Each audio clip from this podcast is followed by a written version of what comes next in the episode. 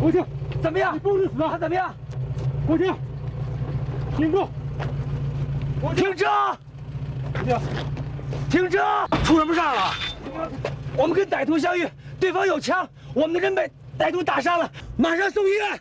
在中国刑侦史上，曾有这样一位犯下了重大连环杀人案的罪犯，他杀人如麻，袭击军人、警察，抢枪抢劫，身背数十条人命，抢劫金额高达百万，其手段之毒辣，行事作风之凶狠，在一九九六年三月到一九九七年八月这一年多的时间里，几乎成为了民众和警方的噩梦。他就是被称为十大悍匪之首的白宝山。而八幺九白宝山特大持枪抢劫案的作案性质之恶劣，也成为了自新中国成立以来相当罕见的恶性案件，被列为一九九七中国刑侦第一案，世界刑侦第三案。在两千零二年，一部根据该案改编的二十六集刑侦剧上映。虽然是改编，但是导演陈国军用相当纪实的手法，把这个案子还原的又生动又精彩。直到二十年后的今天，该剧在豆瓣上依然拥有九点二分的高分。所以今天我就打算带同学们一起看一看这部充满了时代感与冲击力的根据真实案件。改编的刑侦神剧《中国刑侦一号案》，又名《末路一九九七》。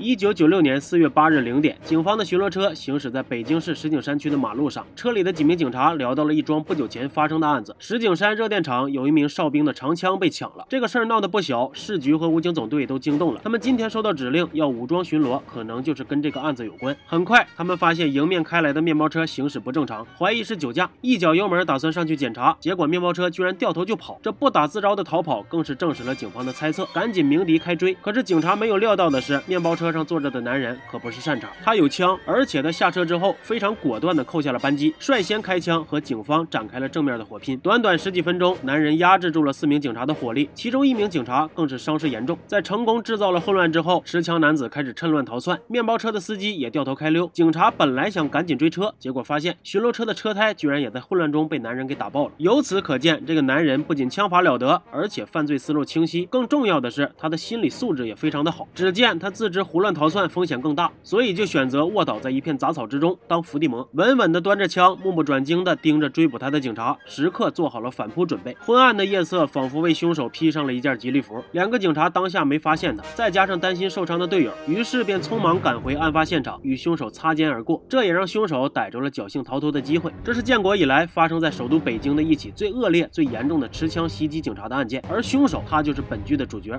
白宝山。当时那两个警察一定没有想到这。这次擦肩而过的犯罪分子，竟然会在未来的一年半的时间里掀起滔天巨浪。不过话分两头说呀，我觉着就算当时警察发现了埋伏在草中的白宝山，也不一定就能成功的制服他，甚至可能会被枪法又好、心理素质又强的白宝山给反杀。那为什么白宝山枪法好、心理素质也好？他究竟是一个什么样的人？一会儿我再给大伙揭秘。说回剧情，案件发生之后，警方立刻给予了高度重视，多部门联手紧急出动，即刻对案件展开调查，以及对案发周围的地区进行搜索，追捕凶手。当时警方最先。掌握的重要线索有两条：一是那辆逃逸的宝蓝色面包车，很难不让人怀疑是团伙作案；二是现场找到了几发七点六二毫米的子弹弹壳和一颗未激发的子弹，弹底标志为七五杠八幺。我简单查了一下，弹底的标志应该是代表着生产编号、年代、批次等内容。那搞清楚子弹是哪儿来的，对于寻找凶手来说，绝对是非常重要的信息。而且就在该案案发前的一个多小时，西山装甲兵司令部留守处也遭到了持枪歹徒的袭击，哨兵被打伤，而装甲司令部留守处也在。石景山区，所以警方合理怀疑两起案子很可能有联系。于是众人赶往留守处了解情况，得知大约是晚上十一点十五分左右，哨兵张德明被袭击者打中了两枪，现场提取到的弹壳也是七点六二毫米子弹，弹底标志七五杠八幺，所以基本可以印证警方的猜测，两起案件的凶手是同一个人，使用的是军枪。而且根据对作案现场的勘查，警方发现射击地点距离大门二十一点六米，哨兵在运动当中，但是还是被打中，这再一次印证了歹徒的枪法。了得。然后从俯卧痕迹上看，他隐藏的时间应该很长。那也就是说，歹徒有耐心，胆子也大，懂军事常识，而且应该是对留守处周围的环境很熟悉。显然是在事前做过精心的准备。所以这根本不像一个普通的犯人。军枪接连袭击军人和警察，多方面展现的强大作战素质，这些信息都让警方开始怀疑凶手的身份，极有可能是现役或者退伍的军人。但其实白宝山只是一个刑满释放不久的罪犯。完了，同学们还记得最开始的时候，巡逻警闲聊中提到。的那起哨兵长枪被抢的案子吗？该案件发生于三月三十一号晚上十点，哨兵小龙遭遇歹徒袭击被打伤，执勤时使用的五六式半自动步枪被抢走，那就是白宝山抢的。所以这三起案件的凶手都是白宝山。不过在这里我不得不多提两点白宝山的极限操作：一是当时哨兵小龙是被白宝山从背后拿铁棍闷倒的，手里有根铁棍就敢跟当兵的抢枪，可见白宝山的胆子得有多大。二是白宝山跟警方进行遭遇战，逃脱了之后，他并没有急着跑远，而是找了个荒野林子就地一躺，一直耐心等到了第二天天亮。而且他甚至在遇见警察之后还能谈笑风生。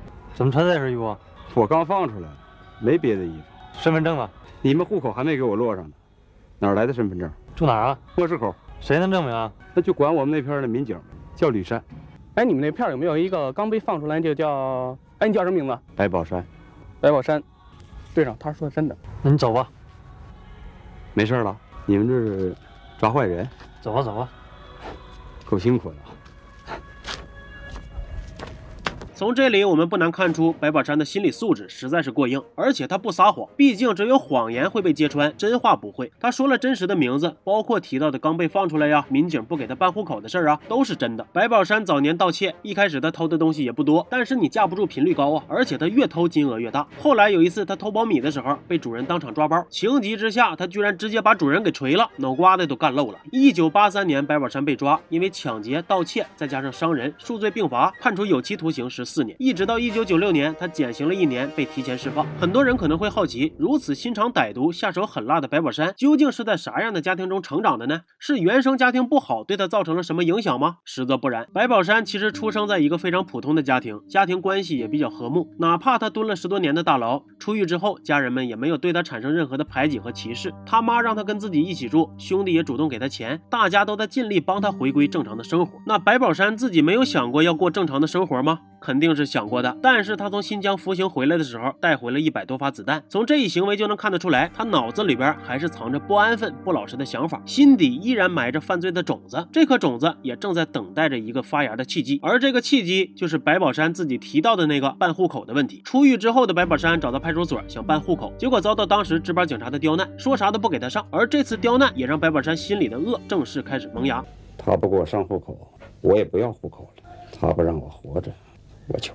有不少观众都觉得白宝山之后会实施多起恶性犯罪，包括袭击警察、军人、危害社会等等等等，都是被这个户籍警所激发的报复心理。那这一点，我个人其实是不太赞同的。你说他有想报复的心理吗？肯定是有，因为早年他在服刑的时候就一直认为自己的判决太重了，所以他当时就对社会产生了仇恨心理。但这些不是他后续不断作恶的主要原因。我认为白宝山的恶是骨子里的恶。当他从新疆带回一百发子弹的时候，就注定他会继续走上犯罪的道路。剧中有一些细节，比如白宝宝山说自己心。里边郁闷，想要出去走走，结果他一出门就去虐猫了。还有他在饭店吃饭的时候，看见有小孩在身边，就故意拿汤泼小孩。这些举动都在变相证明了他就是一个变态本态，是纯纯的坏种。而且白宝山在入狱之前有过一段婚姻，也有了孩子。当时他在狱里曾经发过誓，要搞到三百万，给孩子一个好的生活。种种想法交织在一起，白宝山决定要把自己带回来的子弹利用起来，于是便有了开头我所讲的那三起恶性袭警案件。而他的核心目的就是要搞到枪。接下来我们继续聊回到当下的时间线。案发之后，警方围绕七五杠八幺子弹和宝蓝色面包车这两条线索展开调查，可惜都不是很顺利。面包车的车主主动找到警方自首，原来他并不是同伙，当时选择逃跑的原因，一是他没见过杀人枪战这种场面，吓得脑袋发懵就知道跑；二是因为他开的是黑车，害怕自己会被罚款，这个那个的。而且当时因为天太晚了，他也没咋看清白宝山长啥样，提供不了更多有用的线索，所以说宝蓝色面包车这条线算是断了。而子弹这边，警方经过多方查证，找找出了该批号子弹的来源。于是派警察前往当地进行追查，当然追查依然需要花费大量的时间和精力，并不能马上得到进展性的结果。警方根据司机的口供得知，白宝山曾经提出他想去三三七汽车总站，再加上他犯案的地点与汽车总站的距离都很接近，由此推断出嫌疑人的老窝可能就在案发地点到他想去的三三七汽车总站这条线上。于是以三三七汽车总站为圆心进行五公里的地毯式排查，结果还真就排查到了白宝山的家里。可是，在交谈之中，白宝山。表现得非常老实，也不隐瞒自己曾经坐过牢的事实，说：“哎呀，过去走过弯路，现在呢就想做点小买卖，好好陪陪老妈。再加上当时碰巧他妈感冒了，白宝山所展现的一切行为就是一个纯纯大孝子的模样，丝毫没有引起警方的察觉。但是很快，白宝山就按捺不住，再次出手了。四月二十二号，地处北京市丰台区的八一军体大队响起了枪声，当晚执勤的两名哨兵，一名被白宝山打死，一名新兵装睡逃过了一劫。警方赶过去调查后，发现又是七五杠八幺子弹，又是那名袭警的罪犯。可是现场丢失的却只有枪套，很显然，枪套他不会是歹徒的目标。所以白宝山这次出手，目的依然是抢枪。他不满足手里的半自动，想要换更精湛的武器。可是他不了解那儿的执勤条令，那儿的哨兵站岗不带枪，所以他虽然杀了人，却无功而返。这是白宝山杀害的第一个军警人员，但并不是最后一个。接二连三的血案本来就让警方极其愤怒，这次居然还有哨兵牺牲了，警方开始更加严格的布控，从石景山区到丰台区。很显然，犯罪分子正在将犯罪区域扩大，而且抢枪失手也预示着他一定会卷土重来。所以，警方甚至开始在北京通往天津、保定、张家口等陆路交通的要道设卡，加强对来往车辆、行人的监视和排查，预防罪犯的远距离作案。警方的威慑显然是有效果的，因为未来三个月，白宝山都没有找到犯罪的机会，而且在这三个月期间，白宝山的生活也发生了一些变故，那就是他结识了一名四川女人谢玉敏。白宝山经人介绍认识了做小生意的谢玉敏，谢玉敏人长得好看又勤劳能干，一个人在北京打拼，而且他也是离过婚，老家还有俩孩子，二人的感情经历比较相似。本来谢玉敏对于白宝山判过刑的事儿也有点介意，但是你架不住介绍人会说呀。介绍人说白宝山生活里边可孝顺了，虽然过去犯过点错误，但是是个老实人。哎呀，那咱说孝顺，白宝山可能是有点，因为跟对其他人比起来呀，白宝山对他妈确实是算好，但是抢劫杀人蹲大牢的老实人，那可真是打着灯笼都难找啊。寂寞多年的白宝山碰上渴望在北京找一个依靠的谢玉敏，两个人很快就对上了眼儿。但是谢玉敏此时根本不知道自己遇见的到底是一个啥样的狠角色。谢玉敏有时候也会奇怪，为啥这个外表看起来憨厚内向的男人，偶尔总会露出令人感觉害怕的表情。喂，刚才你的样子太吓人了，你怎么那么凶啊？我这人比较警觉，这可能跟我的经历有关吧。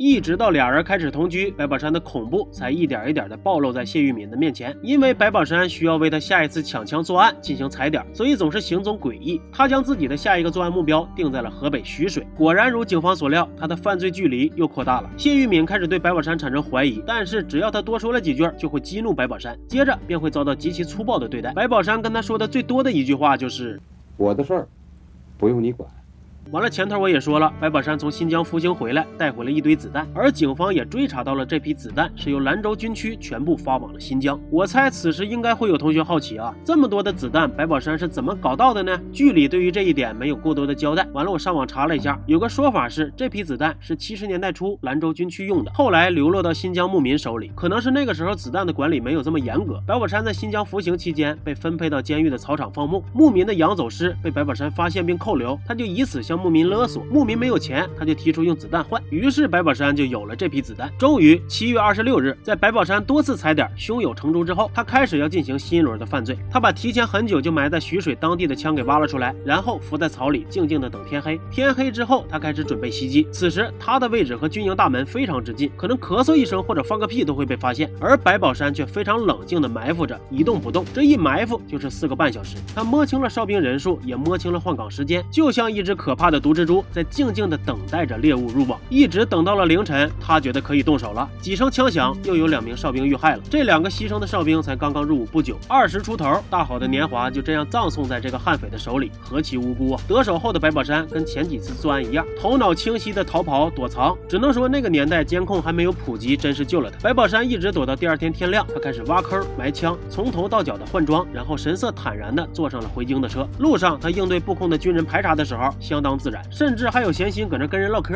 出什么事了？搞得这么紧张？哎呀，我们边缘被袭击了，打死我们两个弟兄。是吗？这小子胆儿也太大了，连军人都敢打。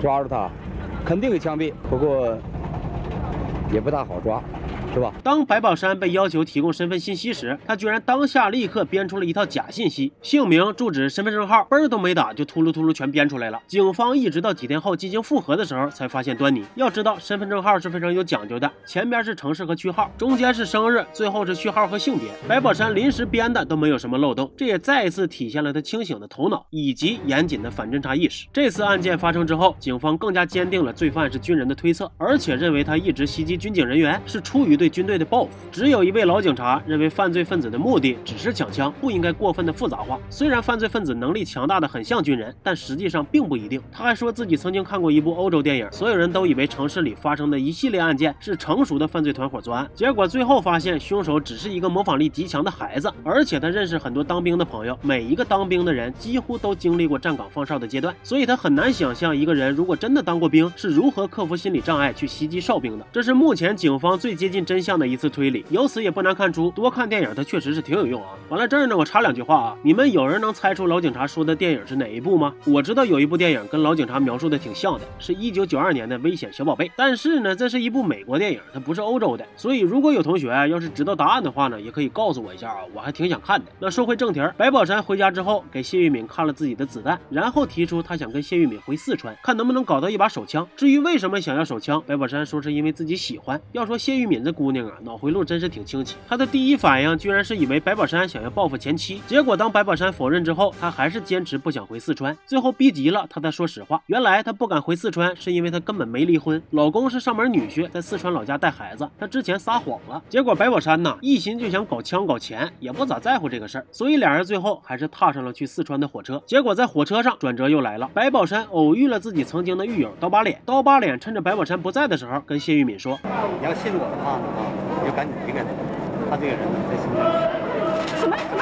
没错，其实白宝山在新疆服刑的时候就已经杀过人了。那么因为篇幅的原因呢，这期先讲到这儿。下一期我带大家一起看一看白宝山在新疆的时候都干了些啥。其实看到现在，大家不难发现，中国刑侦一号案虽然受限于当时的拍摄条件，全剧的整体制作都略显粗糙，但是这种粗糙反而让该剧别有一番风味，变得更真实，更像一部纪录片。作为刑侦剧，它从片头开始就非常带感，伴随着快门的咔嚓声所依次出现的一张张黑白副片，就像案发现场拍摄下来的证据，一下就把把你带入到了紧张的气氛之中。为了突出纪实的特点，全剧从北京到河北到新疆，全程实地实景拍摄，演员也大多来自于当地，各种口音也让观众在看剧的时候觉得非常的接地气。配角里有大量的素人，特别是戏中的警察，几乎全部是真实生活中的刑侦警察来客串。还有男主丁永岱、功勋里的彭德怀、人世间里的周志刚，绝对是纯纯的实力派。而且他成为白宝山扮演者的过程中，还有一些挺有意思的小插曲。等我讲完全剧，也跟大伙儿一起唠一唠。总而言之呢，中国刑侦一号案是我认认为的刑侦类影视剧中堪称封神的优秀作品。希望喜欢的同学能多多点赞呢、收藏、评论、转发这那的。总之啊，就是你们的支持就是我做视频的动力。只要点赞点到位，鼠标键盘全干碎，求求你们呐！我们下期见。